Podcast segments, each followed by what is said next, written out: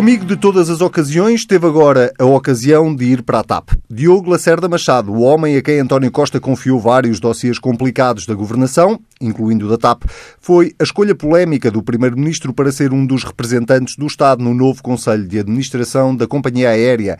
O PSD fala em conflito de interesses. O Presidente da República sugere que, futuramente, para cargos executivos, estas escolhas sejam feitas por concurso. António Costa não vê polémica em lado nenhum não fosse o amigo do Primeiro-Ministro e esta semana de Santos Populares voltava a soar a silly season antecipada, ainda que no capítulo das greves tenham aparecido mais umas ameaças, desta vez dos funcionários judiciais. Quem nunca faz greve são os dois membros permanentes deste Bloco Central, Pedro Adão e Silva e Pedro Marcos Lopes. Sejam bem-vindos. Vamos começar pelo tema que uh, marcou a semana, vamos dizer assim, uh, que tem a ver com o amigo do Primeiro-Ministro, Diogo Lacerda Machado, escolhido precisamente por António Costa como um dos vogais do Conselho de Administração da TAP, um, ehm, representando, é bom que se diga, os interesses do Estado, uh, e é bom que se diga porque isso vai desembocar na questão, Pedro Adão e Silva, que o PSD levanta, uhum. que é a do conflito de interesses. O PSD tem razão? Bom, eu acho que eh, há um problema sério em Portugal de discrecionalidade eh, nas nomeações políticas. Uh, só me surpreende porque este é exatamente um caso onde não faz sentido ter esta uh, conversa, esta discussão. E, portanto, estamos a perder uma oportunidade de falar uh, seriamente do tema e estamos a perder, aliás, coletivamente, porque até o contributo do Presidente da República é um péssimo contributo, só teve como uh, propósito confundir e introduzir mais ruído no ruído já criado. Decisões políticas são, por definição, discricionárias, Pedro. Sim, sim, sim, não, mas, mas há muita discricionariedade neste... Tá bem, mas é exatamente porque há, há nomeações que não precisam de discricionariedade política.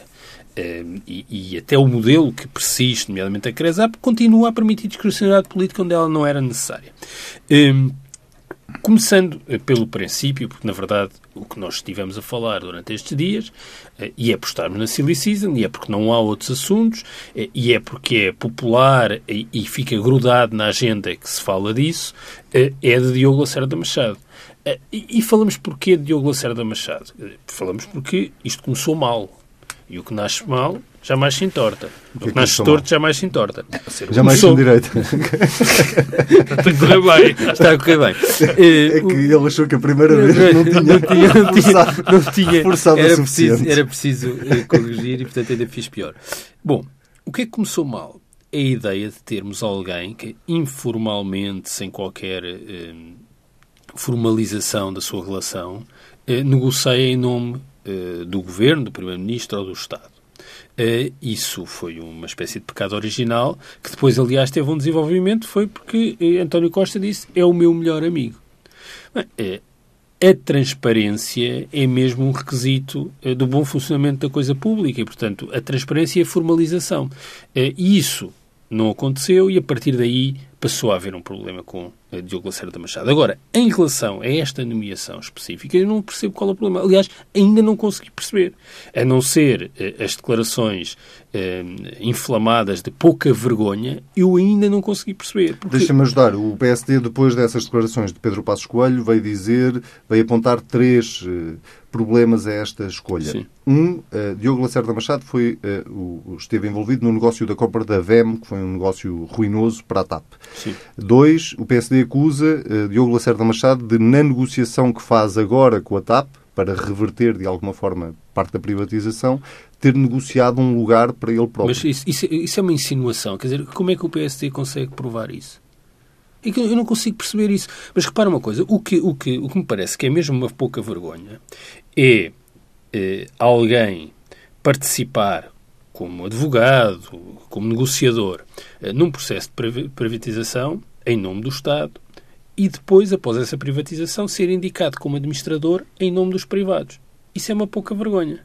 Bem, e, e, e, infelizmente há casos de pessoas que têm protagonismo nas negociações do lado dos partidos ou do Estado e depois aparecem alegremente como representantes de privados eh, em processos eh, posteriores. Mas a questão aí, desculpa, para, para, para ajudar a própria pergunta do, do Anselmo, eu acho que Pedro Passos Coelho não o disse, mas mal, dizia que a questão da, do conflito de interesses, conflito de interesses, não sou, não sou eu que o digo, mas seria por Lacerda Machado, numa negociação que teria sido feita com a TAP, ter representado interesses privados. Mas isso foi uma coisa que isso surgiu posteriormente. Quer dizer, a acusação não tem rigorosamente nada a ver com isso. Vamos ver se nos entendemos. Aí ele teria um ponto, é, digamos é, assim, é, teria um ponto para discutir. Mas, mas, Exato, mas, mas, há uma diferença entre o que Pedro Passos Coelho diz no, no domingo ou no fim pois, de semana e aquilo que o PSD Sim, depois, depois diz é na segunda nasce, terça, Isto nasce por causa do melhor amigo. Sim, não, não tem. Não e, portanto, eu acho que há um problema que tem a ver com uma coisa é alguém defender os interesses do Estado e depois aparecer como representante dos privados. Isso é uma pouca vergonha.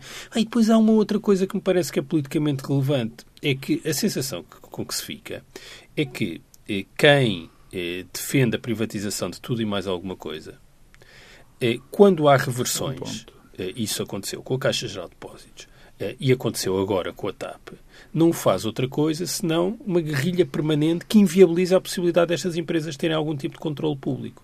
Aconteceu com a Caixa e está agora a acontecer a mesma coisa com a TAP. E porque, eh, aliás, também já falámos disso aqui eh, noutros momentos, é porque, na verdade, o que o PSD quer é mesmo privatizar. Maria Luísa Albuquerque disse-te a ti, aqui numa entrevista na TSF, Anselmo, que eh, não lhe chocava discutir a privatização da Caixa de Depósitos. A semana passada, a candidata do PSD à Câmara Municipal de Lisboa, numa entrevista ao Expresso, para resolver os problemas da cidade, as duas propostas que tinha era privatizar a Carris e o metro. E, portanto, eu julgo que é por isso que esta discussão eh, eh, ocorre. E diga, e diga o seguinte, quer dizer, eh, se nós nos colocarmos do ponto de vista eh, de uma avaliação daquilo que são os requisitos para alguém ser administrador não executivo, sublinho, não executivo, é disso que estamos a falar, eh, na TAP, Diogo Lacerda Machado tinha ou não perfil e currículo. É que nós estamos cansados de discutir pessoas que não têm nem perfil nem qualificações para as mais diversas eh, nomeações. Agora, neste caso, eu não vejo como é que uma avaliação do perfil e das qualificações inviabilizaria, porque não há nenhum concurso mais aberto, mais fechado, assim assim, que tenha lá uma linha que é não pode ser amigo do Primeiro-Ministro. Isso é um fator que exclui alguém do que quer que seja. Não é. E, portanto, se por absurdo, por absurdo, eh, tivéssemos concursos para administradores não executivos de empresas Ainda mais, não são empresas 100% eh, públicas, é uma empresa que não há controle público. O Estado tem 50% da TAP, tem um direito eh, de, de, de veto por força do voto de qualidade do Presidente do Conselho de Administração, que é Miguel Frasquilho. Não estou a ver como é que Diogo Mansara Machado não seria escolhido. Pedro Marcos Lopes, tendo em conta tudo isto, Acrescentarias que há depois uma questão de percepção ou nem a questão da percepção vale ah, aqui? Não, a questão Essa da percepção vale, vale e é, na minha opinião, o cerne da discussão. Ou, não é o cerne da discussão, é aquilo que é levado à praça pública. É criar a, essa percepção existe e aproveita-se essa percepção. E essa percepção existe e tem fundamento. Tem fundamento. Quando foi? Mesmo neste caso? Não, já lá vamos. Não, tem neste caso porque é a pessoa que está em causa. Eu, eu quando, quando Lacerda Machado apareceu e é apresentado como amigo do Primeiro-Ministro, eu lembro-me, desculpem a modéstia, escrevi uma coisa, falei aqui, também, recordo-me disso, de que, de facto, aí sim era uma pouca vergonha. Era uma pouca vergonha. Porque uh, o tipo de ligação que Lacerda Machado tinha ao, ao Estado eh, era uma pouca vergonha, porque era uma pessoa que não era remunerada, estava a, estava a prestar serviço ao Estado e era uma pessoa que se apresentava apenas como uh, amigo do Primeiro-Ministro. E esta história dos não há almoços de graça e, e, tudo mais faz sentido nestas situações. Quer dizer, o grau de informalidade, informalidade neste, na, quando o Estado está envolvido, é tem que ser apagado, tem que haver, nós temos que saber exatamente quem são as pessoas que estão a negociar por parte do Estado, particularmente em dossiês tão importantes como era o caso concreto, que era o da banca. Portanto, isto tem um, um, problema de base e isso foi o que criou a percepção para que agora isto seja um caso polémico. É esse erro tremendo que António Costa fez, que persistiu nele na altura, porque só eu lembro-me de António Costa dizer: bom, pronto, se querem gastar dinheiro, vamos fazer um contrato de trabalho com Lacerda Machado. Isto foi tudo mal resolvido desde o princípio e continuou. Chegamos a este ponto. E, portanto, logo se ouve o nome Lacerda Machado, todas as luzes se se, se acendem. Ou todas as campainhas tocam. todas as campainhas tocam. Também pode ser. Isto é o Pedro a tentar safar daquele disparate. Bom, uh, e, mas para mim, neste caso concreto, uh, não, faz, não, não, não, não faz sentido esta discussão. Quer dizer, faz sentido discuti-la por causa desse pecado original, digamos assim. Mas não porquê. Deixa-me enquadrar um bocadinho, não, não é muito, este tipo de decisões. A decisão que está aqui em causa é uma decisão política. Por definição, discricionária. O, a, o tipo de, de, de, de nomeação que é feita aqui tem de seguir, em princípio, em primeiro lugar, critérios políticos. Ou seja, alguém que o governo tenha confiança política a representar o Estado para tomar uma determinada para tomar um determinado para tomar conta de uma determinada posição. A seguir, no mesmo nível, eu não, não quero, tem que ver com a competência. Tanto a nomeação política como a competência vai ser julgada no momento posterior ou criar uma percepção geral. É assim que funciona a democracia. É assim que funciona. Nós, é, o, o, o governo, o Estado, o Estado, através do governo, põe pessoas para determinados cargos na, da sua confiança política que têm uma determinada competência e nós depois avaliamos caso a caso e isso cria uma percepção que depois nos há de levar ao voto ou não, ou um controle mais poderoso, digamos assim, eh, do, da, da, atuação do governo. Deixa-me acrescentar, não, não, há, não há depois também uma questão do quem tem telhados de vidro não atira pedra? Eu, eu tento, oh, oh, Anselmo, eu tento, nos anos que já faço isto, tento não, não, não fazer esse tipo de julgamento. Quer dizer, eu gosto de analisar caso a caso. Obviamente que depois isso também me cria a percepção sobre as pessoas que fazem esse tipo de julgamentos.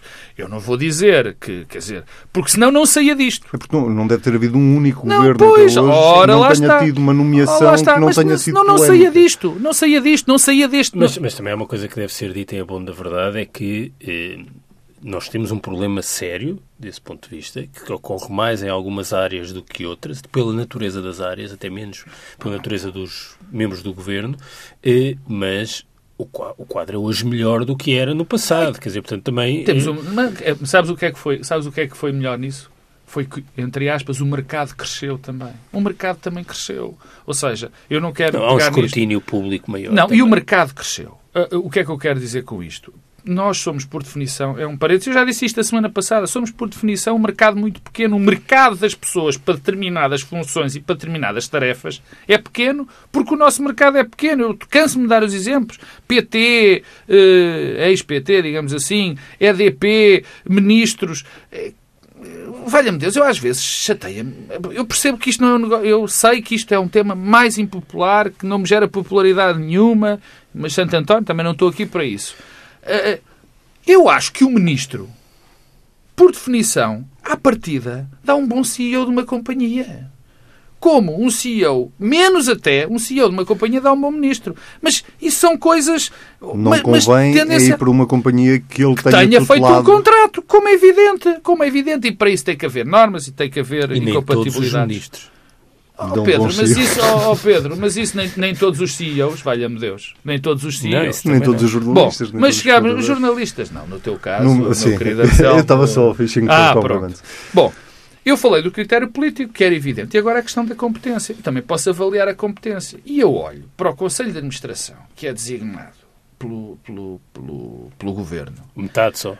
Ou, não, o Conselho de Administração, que é nomeado. Portanto, as pessoas que são diretamente o Governo. Não, é que isso é- parece esquecido também nesta discussão. Parece que o Conselho de Administração tem representantes dos privados. Aliás, tem este número de, de, de representantes do Estado porque os privados quiseram, de cada um dos acionistas privados, quis ter um não executivo. Sim, eu- E, portanto, o Estado, como tem a mesma cota, tem de acompanhar Eu, o não, número. eu, eu dava de barato, quer dizer, é evidente, se há, se há dois acionistas Não, grandes. porque uma questão que vai aparecer também, que já apareceu, é porque é que são tantos? A explicação é porque os privados quiseram ter, cada um deles quis ter um não executivo. E, portanto, a partir do momento que cada um tem, são três, O Estado o Estado tem de ter ter também. Agora, o Estado nomeou três pessoas que eu acho, muito francamente, à prova de bala. Francamente, quer dizer, não.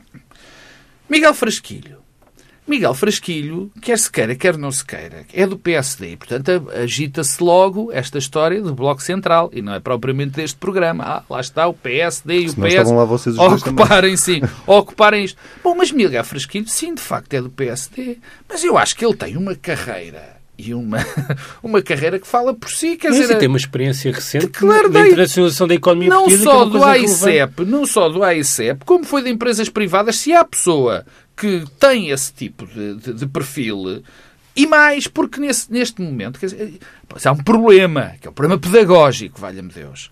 Um Sherman, num Conselho de Administração, primeiro, um Sherman ou um gestor é um gestor. Não é um gestor de companhias televisivas ou de rádios. Um grande gestor é um indivíduo que está, que tem competências Lá de está. Gestão. De gestão, não é?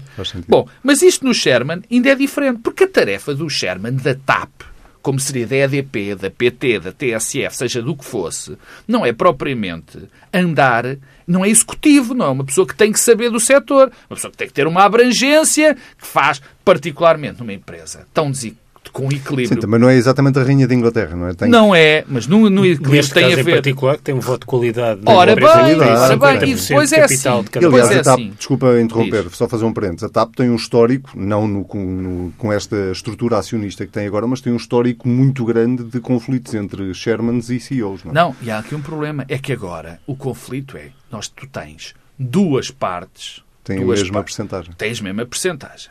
Portanto, o, o, o, o Miguel Frasquilho não vai lá propriamente dizer se se deve voar de Portugal para Rabat ou de Portugal para Dakar. Não é isso que ele vai fazer. Vai tentar equilíbrios, vai tentar... Enfim, tem um papel institucional. Depois, a outra senhora, Ana, Ana Pinho, tem uma carreira em Serralves que eu acho que todos nós eh, reconhecemos. E Lacerda Machado, quer dizer, coitado, é de facto amigo do Primeiro-Ministro, há estes problemas todos. Mas é um homem que é do setor. Negociou por parte do Estado E ainda faltou o ex-presidente da SAT. a reversão, já lá vou.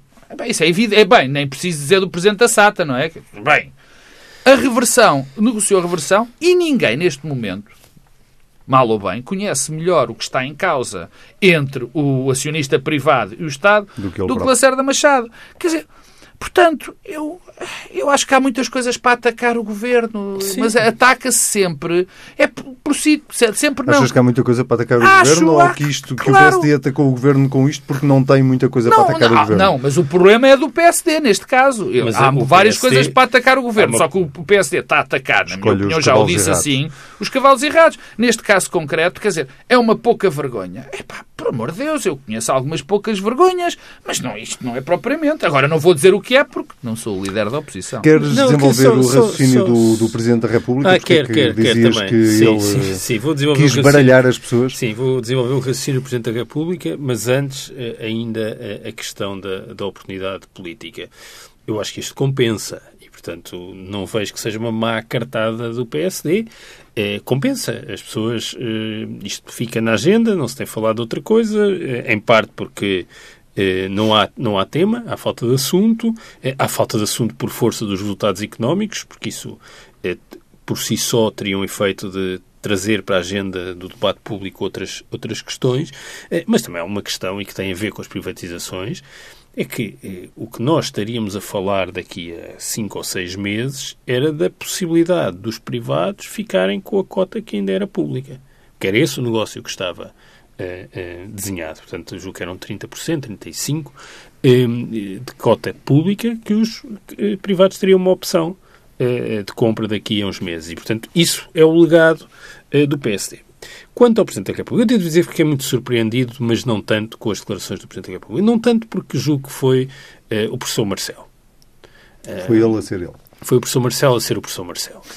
Eh, há um assunto, está toda a gente a falar, eh, fazem-lhe uma pergunta e ele fala sobre o assunto. Só que o professor Marcelo já não é o professor Marcelo comentador, é o Presidente da República. Eh, e o Presidente da República o que fez foi introduzir mais ruído numa conversa que já estava ruidosa.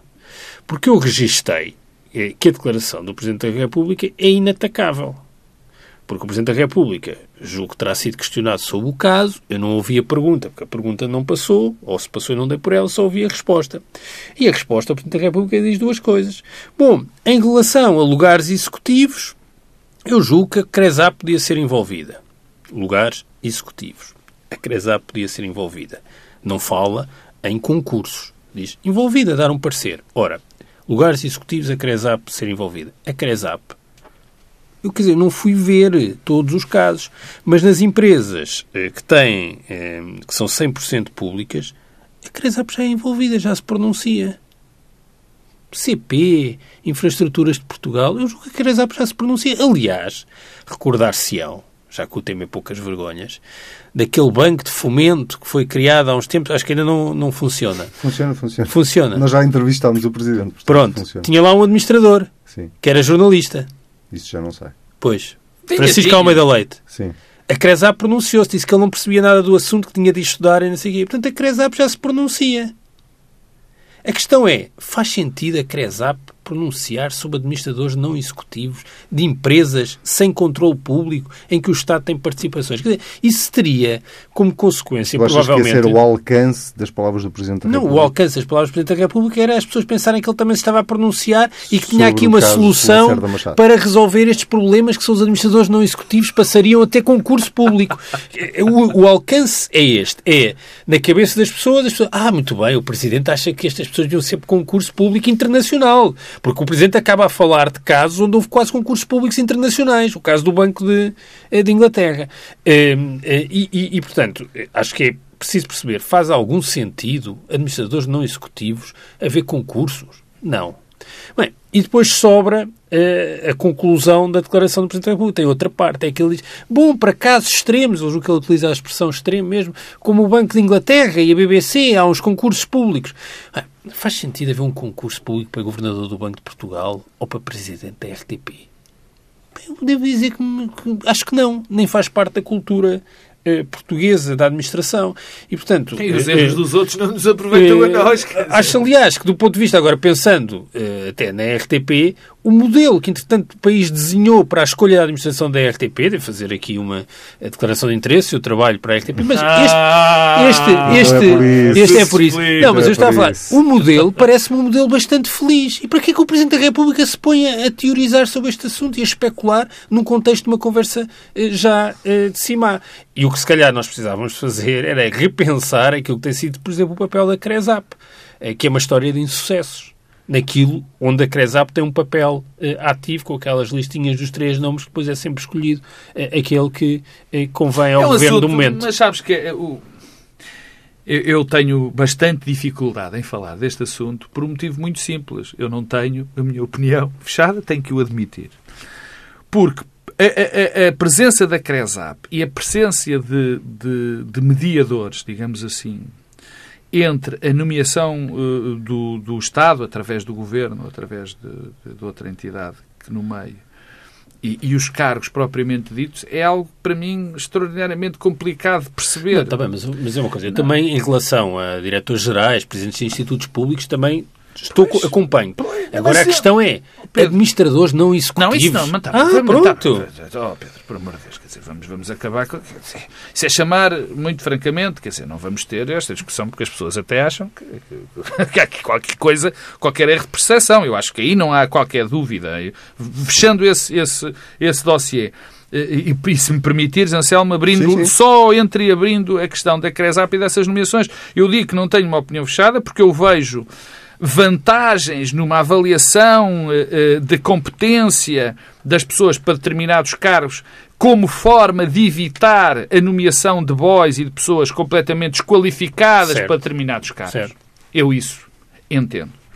Mas acho que há um perigo evidente de depois, quer dizer, não só esse tipo de nomeações serem rasgadas mais tarde ou mais cedo por, por outro governo, como de- a questão das nomeações políticas puras e duras. Quer dizer, que há uma, há uma limitação depois do Eu- governo. Eu até acho que há uma outra coisa que vai um pouco nesse sentido, que é há o risco da Cresap ter um efeito de legitimar nomeações olha que, bem, em última análise, são nomeações de boys desqualificados. E E que a partir do momento que têm o carimbo da Cresap se tornam Também- Já houve inamovíveis. casos, já houve casos Já, aliás, a já. envolver Ou se há, eh, ou se há. Já também houve casos, mas... E depois é a segunda parte. Quer dizer, há esta, que eu digo, e a segunda tem a ver com, com, esta, eh, com esta inversão do jogo democrático. Digo, não é bem inversão, mas é, há aqui uma deterioração ou uma pouca clareza, eh, que é a de nós pormos constantemente em causa as, as nomeações políticas,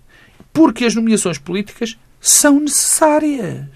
são, são decisão nossa, valha-me Deus. As pessoas esquecem-se que as nomeações políticas são decisão nossa, dos cidadãos. Porque quando nós decidimos que determinado governo ou determinada Assembleia da República toma poder, nós estamos a, também a dar um mandato para que, essas, para que esses governos ponham pessoas para seguir uma determinada linha política num determinado cargo. Claro que isto depois choca, e por isso é que eu digo que a posição é muito complicada, depois, e depois choca com a questão da competência e com a questão dos bois. É bem verdade, mas há aqui um peso relativo que tem que ser medido e que muitas vezes é aproveitado de uma maneira horrível para se fazer uma demagogia terrível e para pôr em causa a própria democracia. Eu, por exemplo, eu vi esta semana coisas absolutamente inacreditáveis de gente a lançar uma, uma cortina de, de infâmia sobre alguém porque tinham um filho, era o caso concreto de Carlos César, porque tinham um filho, mistura-se o filho de Carlos César, que foi, que foi votado para um cargo como se também fizesse parte de uma, enfim, desta história de, das, das, das, das, da, da, da promiscuidade. Quer dizer, isto não ajuda ninguém. Muito bem, vamos uh, também nós encerrar este capítulo e avançar para o outro, que também já discutimos aqui a semana passada, uh, as greves ou a ameaça de greves que vai surgindo ou vão surgindo a cada semana. Uh, desta vez são os funcionários judiciais. Presumo, Pedro, que o teu raciocínio seja, Pedro Dão e Silva, seja muito parecido com aquele que fizeste aqui a semana Sim, passada em relação aos juízes, em relação Sim. aos professores. O meu raciocínio mantém-se estável. ou seja, achas que o timing não é. Era isso não, que eu queria dizer. Bem, Achas acho, que o timing que isso, não é. Isso resulta de.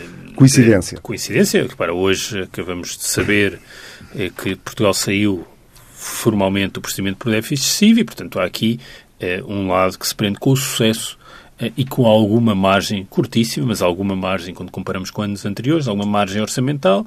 Eh, e outra coisa que eu já chamei a atenção, eh, houve sinais que, entretanto, curiosamente desapareceram, mas houve sinais aqui há coisa de mês e meio de que o governo e os partidos que suportam o governo eh, no Parlamento estavam em negociações para antecipar o processo eh, do orçamento de 2018. E esses dois sinais, ou seja, o sinal orçamental e o sucesso orçamental eh, e o sinal político do, da negociação, fez com que as corporações, para utilizar uma expressão um pouco em desuso, mas bastante popular há 10 anos, as corporações percebessem que tinham de elevar eh, o volume. Tinham que se mexer. Eh, eh, e, e tinham de se mexer sob pena de toda a negociação ocorrer entre partidos. Portanto, uma parte da explicação é outra.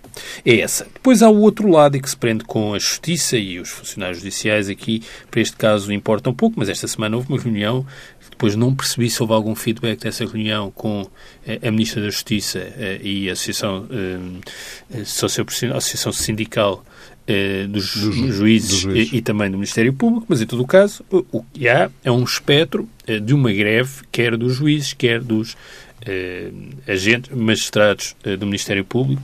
Eh, eh, isso... E dos funcionários, parece também. Também, mas os funcionários, os funcionários é, uma, é, uma, é, eu acho que os funcionários, convenhamos, têm todo o direito à greve e julgo que não há controvérsia em ah, torno, sim, sim, sim. em torno de, do direito à greve dos funcionários e há controvérsia em relação ao direito à greve dos, dos magistrados. E sobre isso há aqui várias coisas que eu acho que são importantes. Há, há uma discussão que aliás teve um artigo que falámos a semana passada, depois entretanto fui ler, eh, de Jorge Miranda, Vital Moreira, outro eh, constitucionalista, tem também escrito bastante eh, sobre o assunto, e julgo que ambos vão no sentido de o direito à greve não deveria ser uma prerrogativa dos magistrados, porque estamos perante agentes, órgãos de soberania, portanto seria uma greve do Estado contra o Estado, para Eu simplificar. Eu ainda não vi nenhum constitucionalista. Bom, mas. É, contrário. Não há constitucionalistas a dizer o contrário, e de facto é um pouco estranho termos uh, juízes e magistrados envolvidos numa espécie de negociação, de contratação coletiva uh, com uh, este espectro de greve, mas já houve greves de juízes. Pelo menos três já ocorreram. Portanto, se já houve, é porque elas não são ilegais. Eu, entretanto, percebi que as próprias as Nações Unidas têm uma decisão já com alguns anos, onde no fundo, sugerem que a autonomia do judiciário está também associada a esta organização eh, sindical. Agora, há coisas curiosas sobre isso, e isso é que é o ponto que politicamente me parece interessante nesta altura. Bom, uma coisa é a densidade sindical eh, dos magistrados é altíssima num país onde a densidade sindical é baixíssima, ou seja, em todas as profissões o número de pessoas sindicalizadas é muito baixa. Nos mestrados ela é muito alta. E, portanto, isto sugere que estas organizações representam, de facto, os, eh, os, os, os, magistrados. Acontece que, eh, eu não sei se isso é assim, mas uma das razões pelas quais a densidade sindical é altíssima prende-se com o seguro. O seguro profissional dos magistrados é negociado através do sindicato e, portanto, os magistrados são sindicalizados por força do seguro. Porque eu não tenho a certeza se os, se os magistrados se revêem eh, nesta posição eh, do sindicato. Eh, aliás, porque votam pouco nas eleições internas, os magistrados, e eu não estou convicto que, nomeadamente, os juízes se revejam nesta posição do Associação Sindical de que é possível fazer greve. E sei que eh, uma das razões por que se mantém esta possibilidade de greve nos juízes é porque os magistrados do Ministério Público querem ser equiparados a juízes para todos os efeitos, também remuneratórios, eh, e querem ter o direito à greve, e, portanto, essa desigualdade entre os dois setores criaria uma desigualdade que depois poderia ter outras eh, traduções. Mas, de facto, os, os magistrados estão-se a colocar numa espécie de melhor dos mundos. Querem ser eh, eh, funcionários públicos como os outros quando convém, e depois querem ser órgãos de soberania noutros momentos quando convém. Eh, e independentemente de, daquilo que está em cima da mesa da discussão, em que certamente os magistrados têm razões, e nomeadamente porque há esta figura eh, do juiz eh, presidente que não se percebe bem que figura é e porque tem razões remuneratórias, também convém que seja dito, quer dizer, as carreiras estão completamente congeladas, os juízes não têm aumentos há muito tempo e, portanto, é natural que eh, essa reivindicação surja porque a existência de carreiras pressupõe carreiras, não pressupõe que há um congelamento. Mas, em todo o caso, há um lado de, simbólico de preservação da imagem da própria classe, eh, que eu acho que se deve sobrepor a isso, e a minha expectativa sempre é que eh, a negociação ocorra, mas que os juízes não eh, ameacem com a greve. Não vou àquela posição mais extremada daqueles que dizem a partir do momento que surge esta ameaça, toda a negociação devia ser interrompida, mas eu acho que devia partir dos juízes essa iniciativa, ou então perceber que esta associação não é representativa. Porque há uma coisa, um reconhecimento também estranho, desculpa só e termino com isto, que é a certa altura, e esta semana também houve essa notícia de que o Parlamento iria ouvir as associações, é que estas associações estão-se a, a, constituir, e não é, estão agora neste momento, têm-se constituído como uma espécie de parceiro neocorporativo, em que tanto aparecem a reivindicar questões laborais, como depois aparecem também a pronunciarem-se sobre toda a matéria de política de justiça. E não só. Mas, e não só, e não só mas uh, podemos nos cingir a isto. Quer dizer, temos aqui uma associação que se pronuncia sobre o conjunto da política de justiça, portanto é um parceiro neocorporativo, mas também depois é uma espécie de sindicato, mas que não acompanha os outros sindicatos. Os juízes nunca participaram, nem os magistrados do Ministério Público, em nenhuma greve da administração pública. Uh, portanto, parece que estão além de tudo isto uh, no melhor dos mundos. Eu acho que isso não é positivo desde logo para a classe.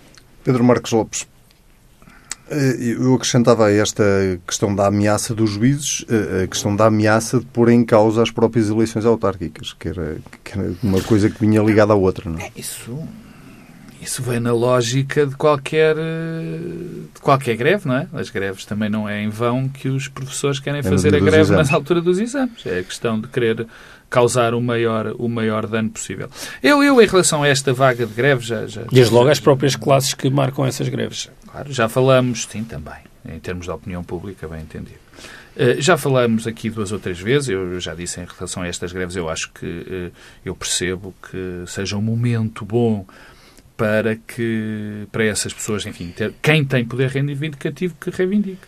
Eu a semana passada disse e volto a dizer que uh, isto mostra um problema que nós temos na nossa comunidade, muito complicado, na minha opinião complicado, que é termos uma classe que tem poder reivindicativo, porque tem vínculos que são quase indestrutíveis, porque tem emprego mais ou menos assegurado, e há outra classe que não tem esse poder reivindicativo, que são os trabalhadores uh, do privado, o que dá origem depois a desequilíbrios muito grandes.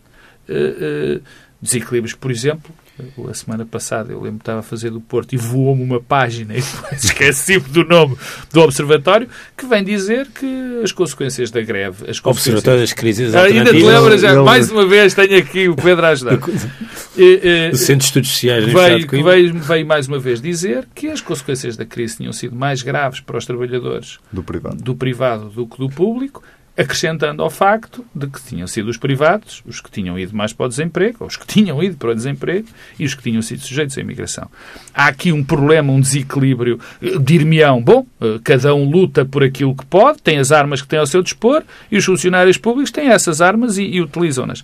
De acordo, mas há, há também aqui um sentimento de comunidade que eu acho que está a ser eh, desprezado. E depois há outro problema, que é a questão dos sindicatos e as suas relações nas, nas empresas privadas e do próprio relacionamento dos trabalhadores com os sindicatos nessas uh, empresas privadas, que eu acho que há uma complicação terrível e que cumpre de, de uh, resolver, que é uma urgência que, há, que nós temos para resolver, porque não ajuda ninguém o facto dos trabalhadores no setor privado não, estarem, não terem estruturas representativas. Eu, estou a exagerar, mas é mais ou Sim. menos o que acontece. Há Bom, casos em que não têm mesmo. Há casos em que não têm mesmo e os que têm são muito pouco. Quando se fala, por exemplo, o Pedro estava a falar dos juízes que são muito sindicalizados, há classes profissionais na atividade privada que não têm praticamente sindicalização. É, é complet... O CA é completamente incipiente e isso não é bom para ninguém. Para ninguém. Bom, quanto à greve do juiz, eu não tenho uh, muito a, a acrescentar. Eu também costumo dizer que os juízes são ótimos a, a, a, e a classe, enfim, os procuradores, são ótimos a, reivindicar quando querem ser funcionários públicos e também são ótimos a reivindicar quando, sem, quando são órgãos de soberania. Portanto, quer dizer, eh, querem viver eh, nos melhores dos mundos. Eu, eu tenho uma posição que já não é de agora e que acompanho, obviamente, a que diz o, a mesma do professor Jorge Miranda e do professor Vital Moreira. Eu acho que é incompreensível falar-se de uma greve de juízes, quer dizer, a seguir vamos ter o quê? Greves dos, dos deputados?